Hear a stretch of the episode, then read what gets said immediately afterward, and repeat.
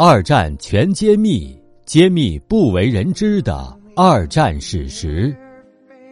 演播：前门楼子九丈九。第一百一十章：莫斯科的危险与日俱增。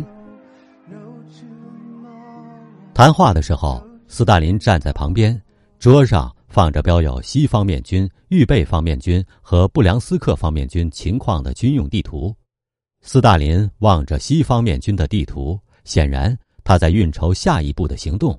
他说：“看来敌人已经在这个方向上行动了。”十五分钟以后，朱可夫来到总参谋长的办公室。这位参谋长已经为他准备了一张正在进行激烈战斗的莫斯科临近地区的地图，并且介绍了几个方面军的危急处境。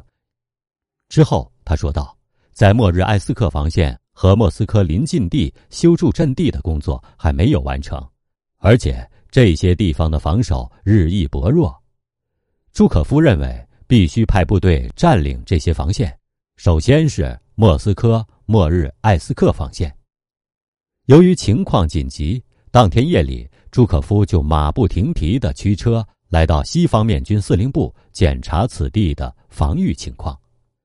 在德军日益增强的压力之下，西方面军不得不向后撤退，莫斯科面临的危险与日俱增，而德军。在苏军防御中部的纳罗、福敏斯克和波多尔斯克方向完成了纵深突破，德军从西北南三个方面包围了莫斯科，莫斯科处在万分危急之中。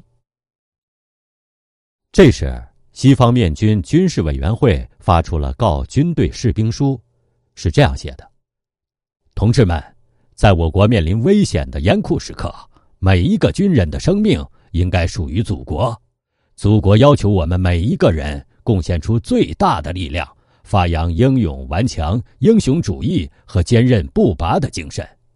祖国号召我们要成为无法摧毁的铜墙铁壁，堵住法西斯匪帮去莫斯科的道路。现在比以往任何时候都需要加强警惕性、铁的纪律、组织性、坚决果断的行为。必胜的信心和随时准备自我牺牲的精神，在这生死存亡的紧急关头，以斯大林同志为首的国防委员会做出在莫斯科近郊歼灭德军的决定。我们要采取攻势防御的果断措施。根据斯大林的指示，苏联红军依靠前线攻势系统。组织了坚强的攻势防御，以削弱和消耗德军的有生力量，并且准备集中后备力量，在时机成熟的时候转入反攻，给德军以歼灭性的打击。您正在收听的是《二战全揭秘》，下一章请听：誓死保卫莫斯科。